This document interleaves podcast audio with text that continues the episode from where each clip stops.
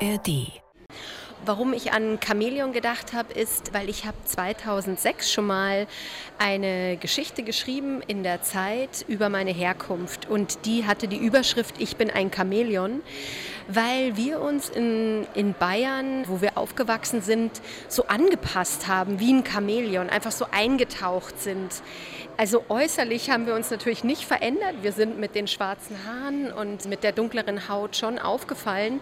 Aber es gab um uns herum ja niemanden, der so aussah wie wir. Und wir wollten eben ja, uns, uns anpassen, um dazuzugehören. Orte und Worte. Der Bücherpodcast vom RBB. Mit Nadine Kreuzhaler und Anne-Dore Krohn. Orte und Worte geht heute ins Museum, in die ägyptische Sammlung im neuen Museum in Berlin Mitte. Und zwar mit der Autorin Annabel Waber. Sie erforscht in ihrem Debütroman Chamäleon ihre deutsch-ägyptische Familiengeschichte. Anne-Dore, äh, darf man im Museum überhaupt Radioaufnahmen machen? Ja, nicht einfach so. Also man muss es anmelden. Das haben wir natürlich gemacht. Wir hatten eine Sondergenehmigung und durften dort überall mit dem Mikrofon Aufnahmen machen. Nur in einem Raum nicht, nämlich der Raum mit der Nofretete. Da darf man auch keine Fotos machen. Da haben wir also sowohl die Handys als auch das Aufnahmegerät beiseite gelegt. Aber für unser Gespräch haben wir uns dann eine schöne Fensternische gesucht in einem der Räume in der Nähe der Nofretete. Es ein Vormittag im neuen Museum.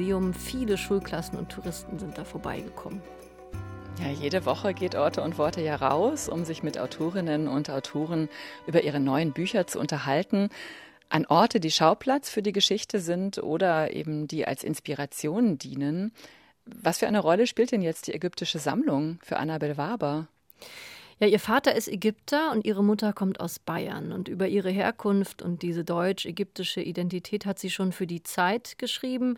Da arbeitet sie inzwischen als Textchefin des Zeitmagazins. Und die ägyptische Sammlung hat sie als Treffpunkt für ein Gespräch über ihren Roman Chamäleon vorgeschlagen, weil ihr diese Sammlung viel bedeutet. Also die vielen Objekte, Grabbeigaben, Sarkophage, Skulpturen, die eben alle vom Wiedergeburtsglauben des alten Ägyptens zeugen. Und dann natürlich die die Nofretete, diese wunderschöne Büste, die seit 2009 wieder auf der Museumsinsel zu sehen ist, seit das neue Museum renoviert von David Chipperfield dort wieder eröffnet hat.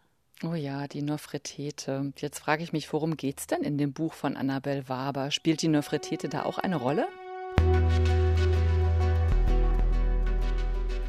Ja, sie kommt vor, wenn auch nur am Rande. Als Kind hat Annabelle nämlich oft in den Spiegel geschaut und geguckt, ob sie der Nofretete irgendwie ähnelt. Die Nofretete gilt ja als Inbegriff der Schönheit. Es geht um ihre Familie mit einer sehr eindrücklichen Anfangsszene. Da sitzt eine Frau am Sterbebett des Bruders, draußen eine dicke Schicht Schnee, drinnen der todkranke Bruder und an der Wand wacht das Gemälde ausgerechnet des ägyptischen Totengottes Anubis. Der ist immer dargestellt als Schakal oder Mensch mit Schakalkopf. Ja, und zwischen Anubis und den Alpen, zwischen Ahnen und Alltag entfaltet Annabel Waber die Erinnerungslandschaften einer ägyptisch-bayerischen Familie. Eine sehr lebendige, vielfarbige, welthaltige und mitreißende Familiengeschichte, die wichtige Fragen nach Herkunft und nach Identität stellt. Annabel Waber und ihr Roman Chamäleon. Anne-Dore und die Autorin nehmen uns jetzt mit in die ägyptische Sammlung und zur Nofretete ins neue Museum.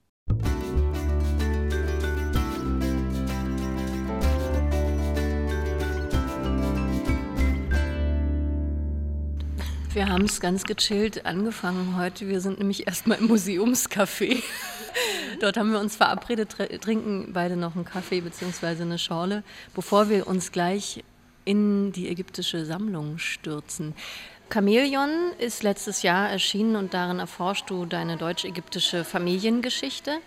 Ist es für dich, wenn du im ägyptischen Museum bist, hast du noch mal eine andere Bindung zu diesen ausgestellten Objekten? Ja, definitiv. Also bei mir ist es so gewesen, dass eigentlich meine ägyptische Identität so richtig erwacht ist. Ich glaube, es war 1980 oder 81, als es in München die Tutanchamun-Ausstellung gab. Und ich war eben, bis ich äh, 17, fast 18 war, nie in Ägypten. Und also meine Beziehung zu Ägypten war natürlich durch meinen Vater und durch Verwandte, die ab und zu kamen. Aber in dieser Kleinstadt, in der ich aufgewachsen bin, gab es überhaupt fast gar keine anderen Ausländer und schon gar keine Ägypter oder auch eigentlich niemanden aus arabischen Ländern. Also ich kannte die jedenfalls nicht. Und deshalb war diese Tutanchamun-Ausstellung für mich super wichtig, weil ähm, ich mir da natürlich so das Schönste dieser Heimat meines Vaters raussuchen konnte. Aber hier ist eben halt die Besonderheit der Nofretete. Vor kurzem bin ich das erste Mal seit ganz langem wieder nach Ägypten geflogen. Und ähm, im Flugzeug kriegt man dann so Landekarten, die man ausfüllen muss. Und auf diesen Landekarten, also auf den ägyptischen Landekarten, ist auch die Nofretete abgebildet. Was natürlich total irre ist, weil die Nofretete ja in Deutschland ist und nicht in Ägypten. Und ich glaube, die hätten sie gerne äh, zurück, die Nofretete. ähm, aber ich freue mich natürlich, dass sie hier ist, weil ich dann so oft hingehen kann. Ja, das ist so eine ganz wichtige Figur eigentlich für mich, die Nofretete. Die ist seit 1913 in Deutschland, wurde 1912 entdeckt und ähm, ich erinnere mich, ich habe die das erste Mal gesehen als Schulkind. Da war die Nofretete aber noch in einem Museum gegenüber vom Schloss Charlottenburg. Ich habe sie auch das erste Mal in Charlottenburg gesehen. Also ich war da auch schon. Ich bin 2001 nach Berlin gezogen und bin dann relativ bald auch mal in dieses Museum gegangen. Und das Verrückte ist, dass ich halt als Teenager immer geguckt habe, weil die Nofretete sieht ja so schön aus. Und ich habe dann im Spiegel immer geguckt, ob ich vielleicht Ähnlichkeiten habe mit ihr, weil ich natürlich auch so aussehen wollte. Wir hatten auch, meine Schwester, die hatte immer so einen Anhänger, so einen silbernen Kettenanhänger von der Nofretete. Und ich glaube, meine Cousine hatte einen Ring mit der Nofretete. Also die ist halt irgendwie so eine ganz wichtige Figur. Wahrscheinlich nicht nur für uns, sondern für viele Menschen. Dann gehen wir jetzt mal rein, oder? Ja, genau.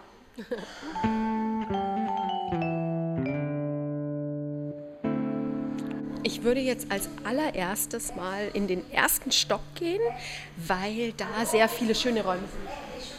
Und dann diese wundervolle Treppe hoch. Ähm, das ist so der tollste Eingangsbereich, den ich in einem Museum je gesehen habe. Also wir laufen jetzt direkt auf die Nofretete zu. Die wird natürlich jetzt bewacht. Ja, da stehen links und rechts ähm, steht Wachpersonal. Hier darf man nicht fotografieren und keine Filmaufnahmen machen. Die wurde dann eben von einem Deutschen gefunden bei Ausgrabung in Ägypten von Borchardt und ähm, er hatte einfach wahnsinniges Glück, dass er sie dann mitnehmen durfte nach Deutschland. Und die Ägypter zweifeln das deshalb so ein bisschen an, weil das damals britische Mandatsmacht war und sozusagen die Ausfuhrgenehmigung nicht äh, von Ägypten selbst kam. Aber ich glaube, ja, ich freue mich trotzdem, dass sie hier in Berlin ist, auf eine Art. ist ein bisschen schwierig, bin hin und her gerissen.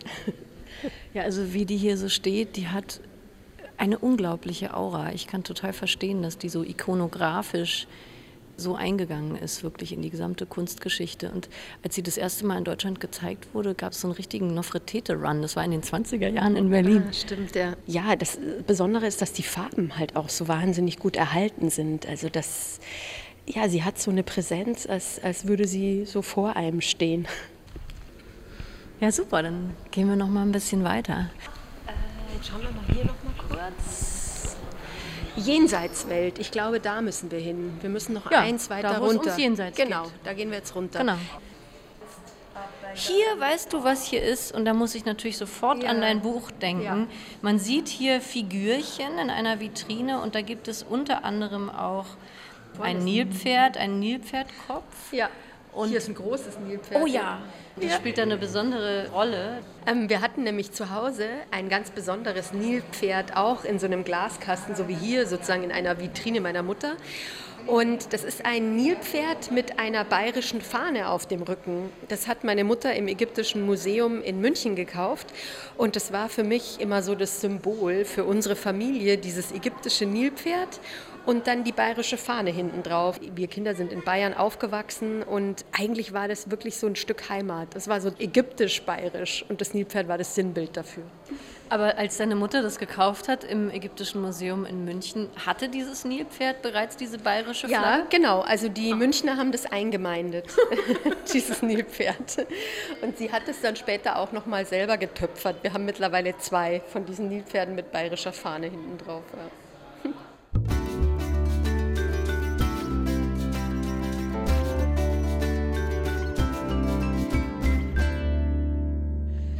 Also, wir haben uns jetzt eine schöne Nische gesucht. Es ist ein Raum in der Nähe der Nofretete. Die Leute, die die Nofretete sehen wollen, die kommen hier alle vorbei und wir sitzen hier in so einer wunderschönen Fensternische. Und, und haben den Popo eines Jünglings vor uns. ja, sehr schön. Xantener Knabe heißt der.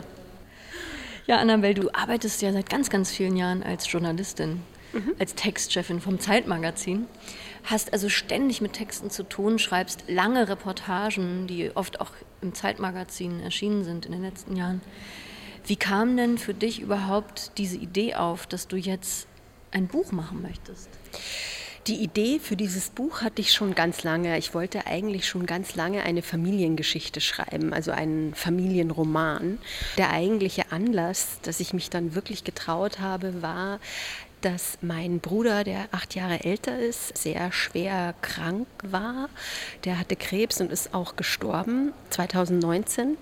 Und in diesen letzten Tagen, die wir mit ihm verbracht haben, wo wir tatsächlich auch an seinem Bett saßen und bei ihm waren in den letzten Stunden, waren für mich so, ja, so intensiv und so prägend, dass ich angefangen habe, darüber nachzudenken, noch mal intensiver, wo kommen wir eigentlich her?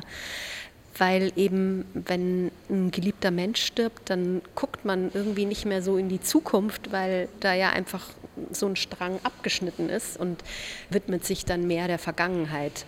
Und so ein bisschen war die Arbeit an dem Buch natürlich schon auch Trauerarbeit.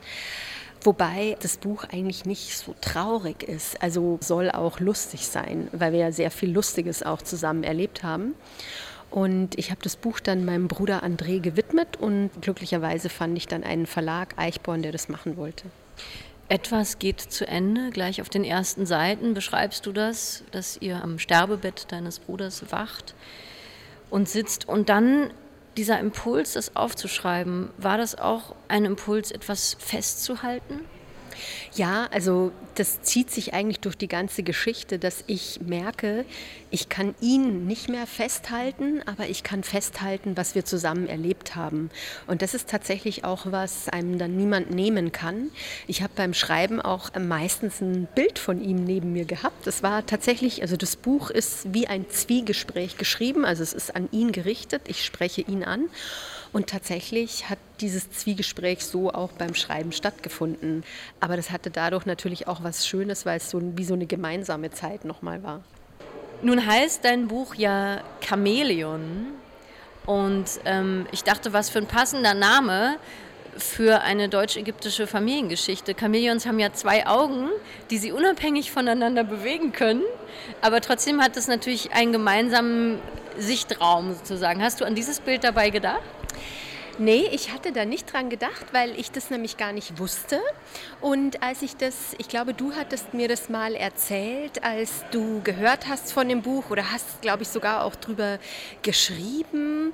Und dann dachte ich mir, es passt irgendwie ganz gut. Also es war unabsichtlich passend. Und bei mir war es so, warum ich an Chamäleon gedacht habe, ist, ähm, weil ich habe 2006 schon mal eine Geschichte geschrieben in der Zeit über meine Herkunft. Und die hatte die Überschrift Ich bin ein Chamäleon, weil wir uns in, in Bayern, ähm, wo wir aufgewachsen sind, so angepasst haben wie ein Chamäleon, einfach so eingetaucht sind in diese Umgebung. Also äußerlich haben wir uns natürlich nicht verändert. Wir sind mit den schwarzen Haaren und mit der dunkleren Haut schon aufgefallen. Aber es gab um uns herum ja niemanden, der so aussah wie wir. Und wir wollten eben ja, uns, uns anpassen, um dazuzugehören. Und daher der Begriff Chamäleon. Und mir ist es dann später auch oft aufgefallen, wenn ich im Ausland war, also zum Beispiel in Israel denken die Leute, ich bin Israelin, in Griechenland bin ich Griechin, in Italien Italienerin, also egal, ähm, wo ich hinkomme, äh, passe ich mich irgendwie so an oder passe irgendwie da so rein. Und deswegen Chamäleon. Und genau, was ich ähm, vielleicht noch dazu sagen muss, ist, dass ich so in den letzten Jahren mir dann so aufgefallen ist, dass das vielleicht aber auch gar nicht so positiv ist, dieses immer dazugehören zu wollen und sich anpassen, sondern dass es auch schön ist, zu seiner Herkunft oder zu seiner eigenen Identität zu stehen. Aber das, also da waren wir irgendwie noch nicht bereit dafür als Kinder in Erding. Wir haben ja im Museum hier, im neuen Museum, schon die Nilpferde eben gesehen, die Grabbeilagen waren oft. Und Nilpferde kommen auch in deinem Buch vor, neben den Chamäleons. Vielleicht hören wir mal die Stelle aus deinem Buch Chamäleon. Das ist auf Seite 199 und da geht es auch so ein bisschen um die Frage der Anpassung.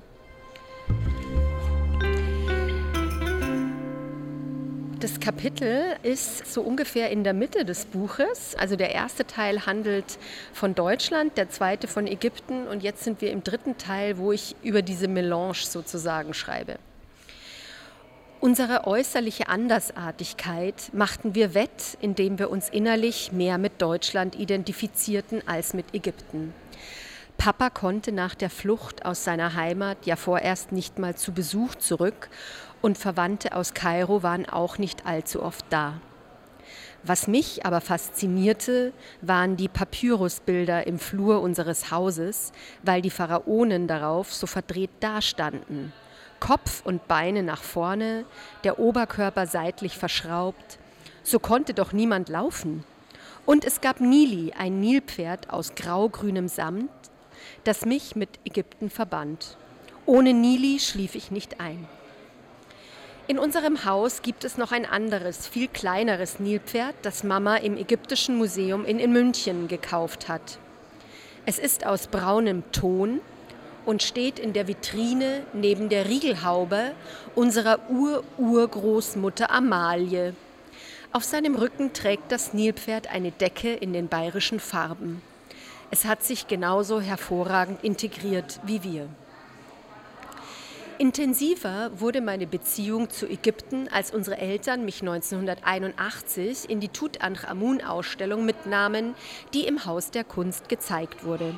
Ich war damals acht und entwickelte daraufhin einen romantischen Nationalstolz. Wochenlang holte ich mir, wenn ich von der Schule heimkam, als erstes den Katalog aus dem Regal und sah mir die goldene Maske des Pharaos an. Ich war fasziniert von seinen blau umrandeten Augen und den vielen mystischen Gestalten, die sein Grab bewachten. Von Anubis, der auf seinem Sarkophagdeckel lag, von den Hyänen und Katzenfiguren, die man in der Gruft gefunden hatte. Begeistert von all diesen Kunstschätzen wollte ich unbedingt Archäologin werden. Vielen Dank, Annabelle. Archäologin bist du nicht direkt geworden, wobei du mit diesem Buch ja auch so ein bisschen gegraben hast, ne? Also wirklich Stimmt, genau, ja. auf Mhm. beiden Seiten der Familie. Wunderbar übrigens diese Szene hier, wie das Nilpferd in der Vitrine steht, neben diesem, wie Der heißt? Riegelhaube. Ja, also eine Riegelhaube. Riegelhaube. Also eine Riegelhaube, ich weiß gar nicht, manche wissen vielleicht gar nicht mehr, was das ist. Das hat man sich so hinten an den Hinterkopf auf den Dutt gemacht. Und diese Riegelhaube ist tatsächlich unfassbar alt. Also die ist von 1850 oder sowas. Und ja, das ist halt so die Vi- Vitrine, wo so wichtige Familiengegenstände stehen.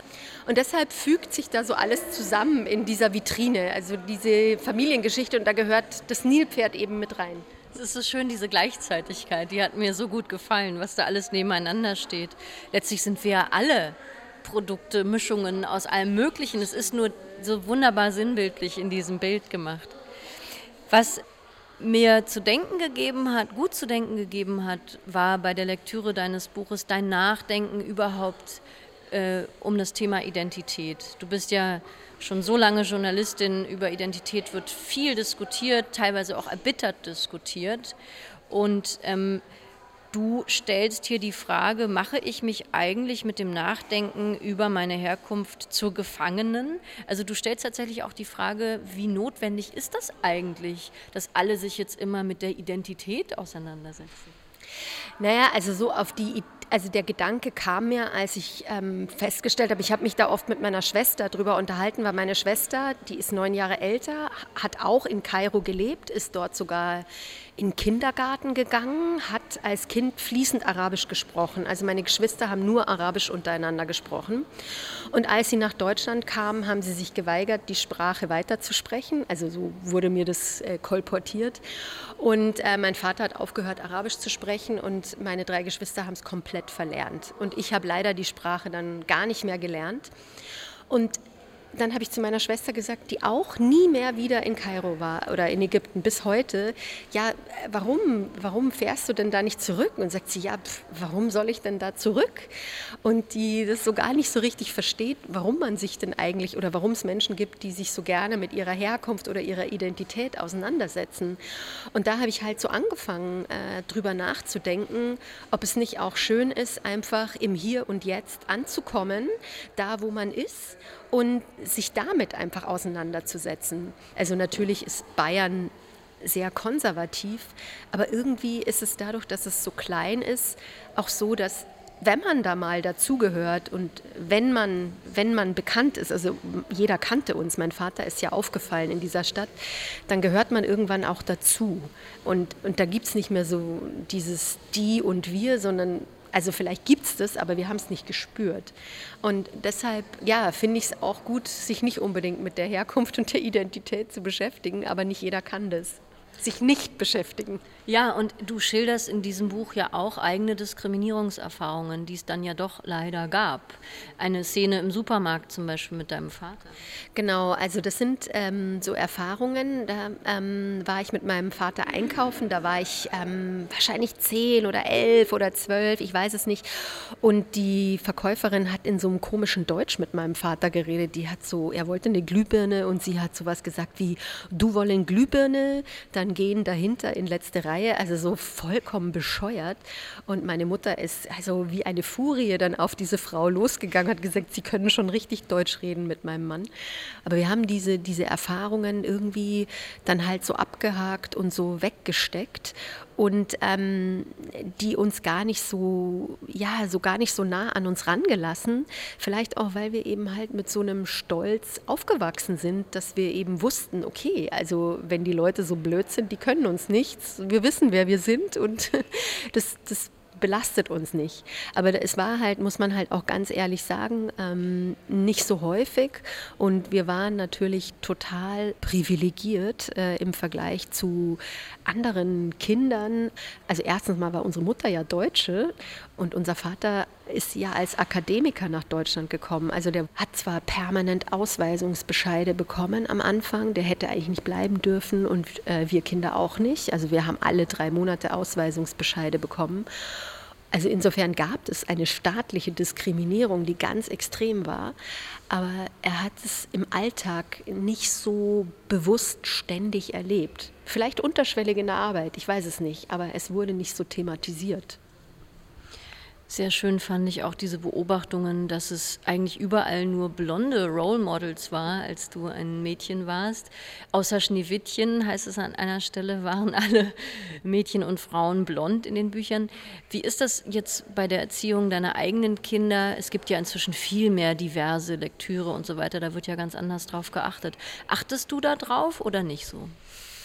Naja, das Absurde ist, dass, also ich habe zwei Kinder, meine Tochter sieht ein bisschen mehr aus wie ich. Aber es ist natürlich jetzt schon, ist nur noch ein Viertel ägyptisch und mein Sohn ist lustigerweise fast blond und hat blaue Augen. Also da hat sich der Vater total durchgesetzt. Insofern ähm, ist es nicht so notwendig, aber es ist natürlich so, dass in den Kinderbüchern, die wir gelesen haben, also sie sind ja jetzt auch schon älter, 11 und 13, dass es einfach sehr viel diverser ist und dass da gar nicht mehr drüber nachgedacht wird. Also die Prinzessin ist nicht mehr blond. Ähm, bei mir war das eben halt so, dass wenn man Prinzessin werden wollte als kleines Mädchen, dann hat man da gar keine Prinzessin gefunden, die, die man hätte werden können, weil die eben alle blond waren. Und ich habe mich tatsächlich ganz stark mit Schneewittchen identifiziert, was eigentlich vollkommen beknackt ist, aber Kinder sind so. Und äh, ja, das hat sich schon sehr, sehr verändert. Ich habe das als Familiengeschichte gelesen, dein Buch, aber auch natürlich als Suche nach der eigenen Herkunft, klar, aber auch, und darauf will ich gerade hinaus, auch als eine Liebesgeschichte, weil du erzählst ja die Liebe deiner Eltern, wie sie sich kennengelernt haben als sehr junge Menschen und wie sie dann entschieden haben, zusammen durchs Leben zu gehen, Kinder zu kriegen. Und die hatten es ja auch nicht immer nur leicht miteinander. Nee, ähm, also es waren, es waren viele Dinge, die, glaube ich, ja, die Hürden waren. Also sie haben sich frisch kennengelernt und, und haben sehr schnell ein Kind zusammenbekommen und konnten dann erstmal gar nicht heiraten. In Deutschland braucht man eine Bescheinigung, dass man ehefähig ist, was bedeutet, dass man belegen muss, dass man in seinem Heimatland als Ausländer eben noch nicht verheiratet war. Und die hat mein Vater aber erstmal nicht bekommen, weil sowas gibt es in Ägypten nicht. Und dann ähm, lief das Stipendium meines Vaters aus. Der war mit einem Stipendium nach Deutschland gekommen, um seine Doktorarbeit zu schreiben. Und dann mussten die zurück nach Ägypten. Und dann kam meine Mutter eben nach Kairo, konnte die Sprache nicht, war ja vorher auch noch nie da, aber hat sich da irgendwie total gut durchgeschlagen, wurde leider ein paar Mal krank, äh, hatte Hepatitis. Dann sind sie zurück nach Deutschland gekommen und dann kamen immer diese Ausweisungsbescheide. Und natürlich war es auch ähm, teilweise kulturell nicht so einfach, weil mein Vater eben noch in einer Gesellschaft aufgewachsen ist, wo die Eltern eigentlich die Ehepartner ausgesucht haben für die Kinder und er dadurch einfach auch ein anderes Wertesystem hatte.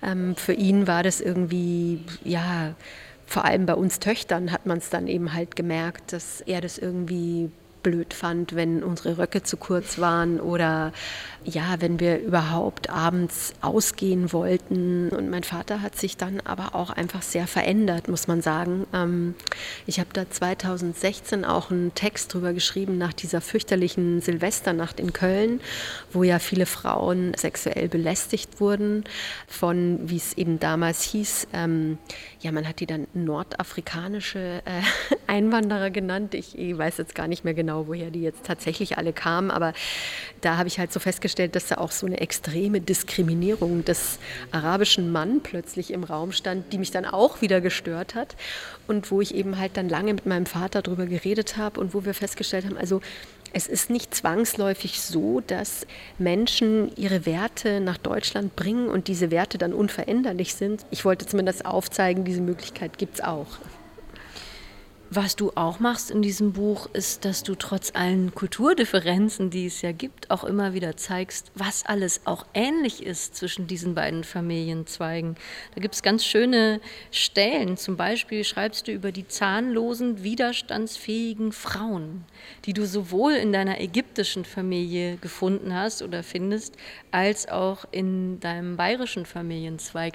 War dir das auch wichtig, dass du das Einende betonst und es nicht immer nur ums Andersmachen, ums Othering geht?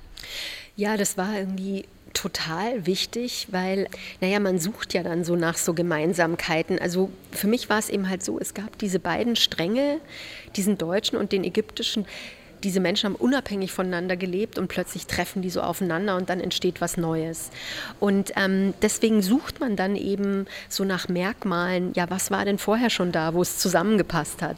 Und dies, was du jetzt gerade eben erwähnt hast, bezieht sich eben auf die Cousinen meiner Großmutter, die eben in Bayern gelebt haben und während dem Krieg meine Mutter und zwei Geschwister aufgenommen haben, weil die Kinder mussten aus der Stadt raus wegen den Bombenangriffen.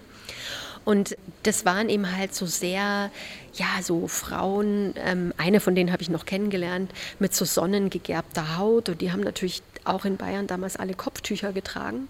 Und also zumindest, wenn sie in die Kirche gegangen sind oder wenn sie rausgegangen sind.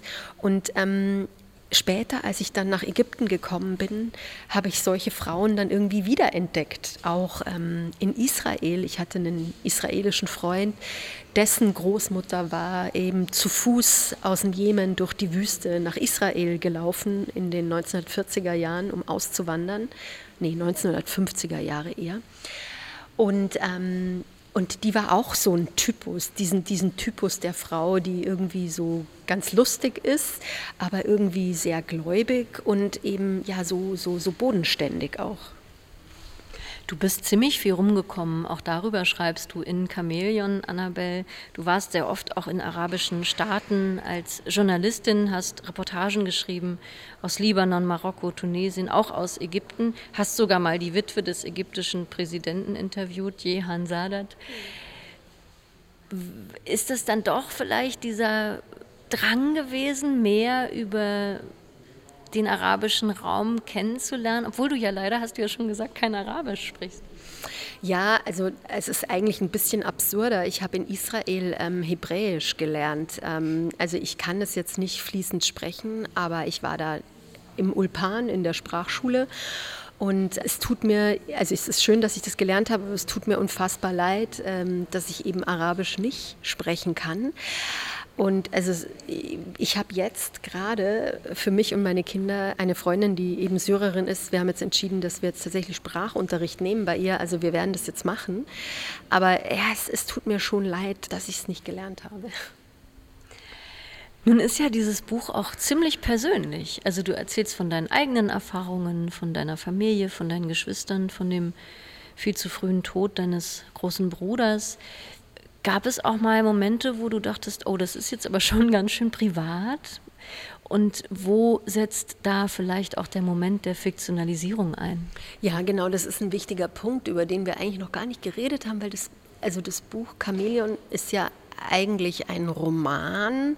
Da kann man jetzt drüber streiten, ist es ein Roman oder ist es also wie viel fiktionale Anteile hat es? Und also es ist so, dass es schon sehr viele fiktionale Anteile hat. Also so die Grundstruktur ist zwar biografisch, aber ganz viel, ja, weiß ich ja nicht. Also ich, die Kindheit meines Vaters, wo er noch gar nicht geboren war, gibt es niemanden, mit dem ich darüber reden konnte. Und ich musste mir das einfach vorstellen und, und ausdenken. Und deswegen ist es ein Roman.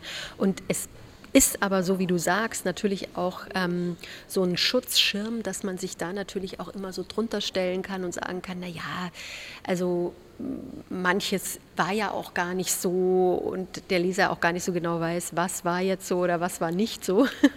Insofern ist es natürlich auch ein bisschen was, ähm, wo man sich verstecken kann und also es gibt ja ganz, ganz viele Bereiche meines Lebens, die überhaupt nicht in dem Buch vorkommen. Insofern ähm, ist es jetzt nicht, nicht äh, so hundertprozentig autobiografisch. Was hat aber denn trotzdem die Familie dazu gesagt von dir? Ähm, also das war überhaupt kein Problem. Die, ähm, die fanden das ähm, total schön. Wir haben da auch lange drüber geredet und ich habe auch ähm, meinen Eltern und meinen Geschwistern das Manuskript gegeben, bevor es in Druck ging, weil mir das auch wichtig war, dass sie das lesen. Und nee, das war eigentlich eher ganz positiv. Also sage ich jetzt mal so. Also ich habe jedenfalls nichts, nichts anderslautende äh, gehört. Aber natürlich ist es so, dass man dann auch aus Respekt vor manchen Personen eben in der Familie manche Dinge dann irgendwie weglässt oder anders schreibt. Und ich habe auch äh, die Namen alle geändert. Also die Namen, die in dem Buch vorkommen, sind nicht die echten Namen, weil ich eben die Freiheit haben wollte, die Figuren auch zu verändern, weil man ja einfach für die Handlung dann eben manchmal auch ja andere Eigenschaften an den, an den Figuren braucht. Also es ist nicht eins zu eins. Hast du denn jetzt Blut geleckt sozusagen Bücher zu schreiben nach so vielen Jahren als Journalistin und Redakteurin? Gibt es schon Pläne für ein weiteres Buch? Also ich habe davor schon ein Jugendbuch geschrieben und auch Drehbücher schon geschrieben. Insofern ist es jetzt nicht so was ganz Neues, aber es ist sozusagen mein erster, ja, mein erster fiktionaler Text, wobei wir ja gerade drüber geredet haben. Es ist so halb biografisch, halb fiktional. Ich, ich war dann schon froh, als, als das dann irgendwie vorbei war und ich genieße das jetzt total, dass ich jetzt nicht am Wochenende oder abends noch da sitze und, und an einem Buch schreibe. Aber es musste jetzt, in dem Fall musste es so sein. Aber ich glaube, ich brauche noch so ein bisschen Pause, bis das nächste kommt. Ja, vielen Dank. Jetzt ist es da, zum Glück, Chamäleon von Annabel Waber. Und ja, ich würde sagen, wir gehen nochmal zur Nofretete, oder? Ja, das machen wir. Wir gehen jetzt nochmal zur Nofretete und schauen uns das nochmal an, weil jetzt ist hier nämlich so schön ruhig. Die Reisegruppen sind gerade alle vorbei. Genau, jetzt gehen wir nochmal hin.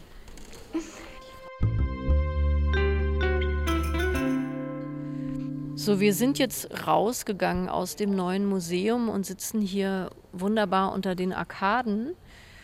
Und am Ende von Orte und Worte empfehlen wir ja uns immer gegenseitig noch Bücher.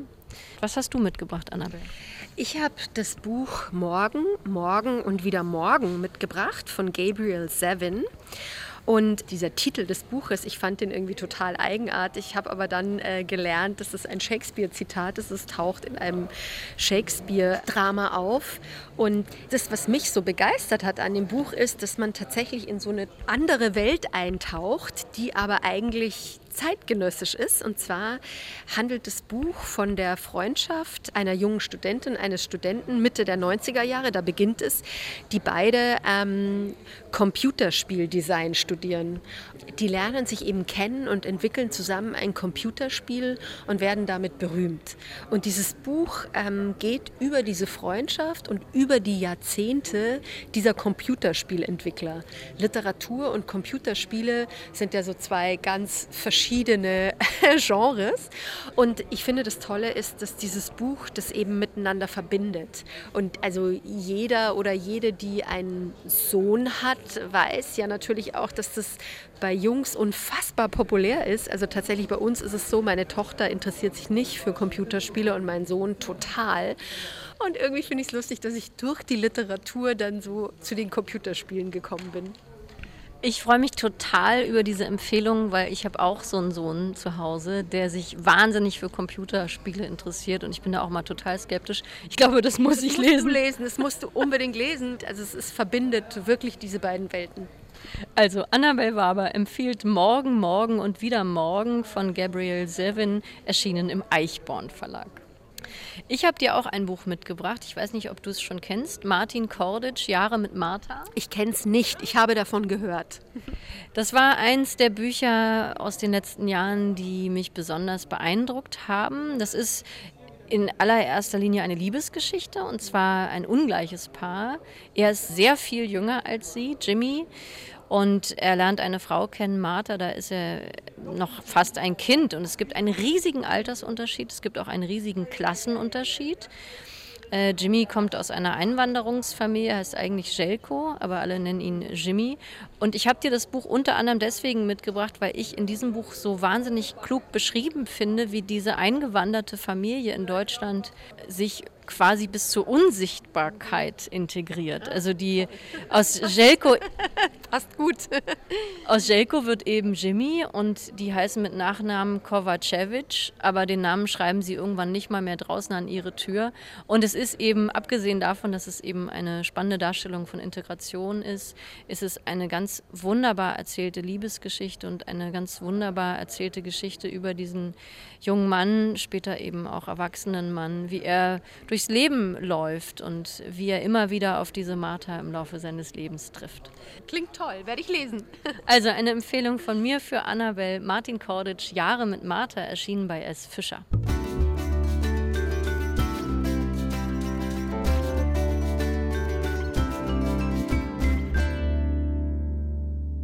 Anne-Dore und Annabel Waber waren im neuen Museum in Berlin Mitte in der ägyptischen Sammlung und haben sich auch über den Roman von Annabel Waber Chamäleon unterhalten. Anne-Dore, wem würdest du den Roman denn empfehlen?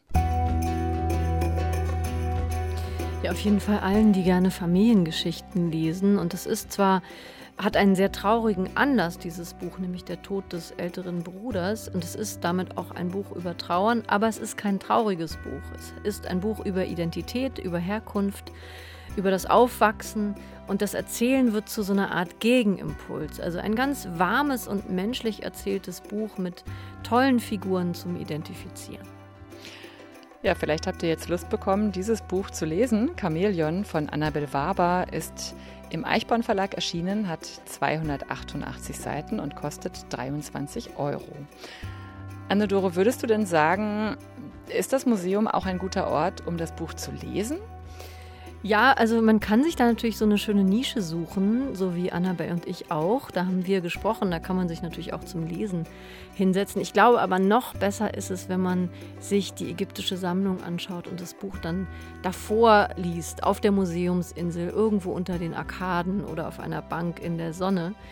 Ich habe mir jedenfalls vorgenommen, wieder öfters ins Museum zu gehen. Also gerade diese ägyptische Sammlung, die ist so randvoll mit wunderbar interessanten Objekten. Also ich werde da bald wieder hingehen.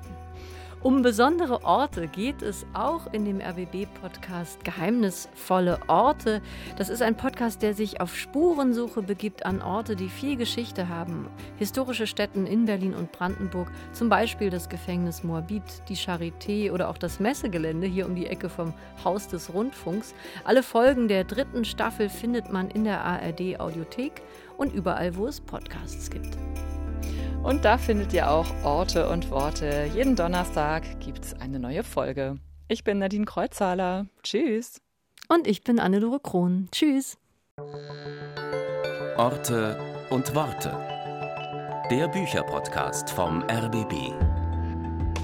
Redaktion Anne-Dore Krohn. Technik Angelika Schäfer.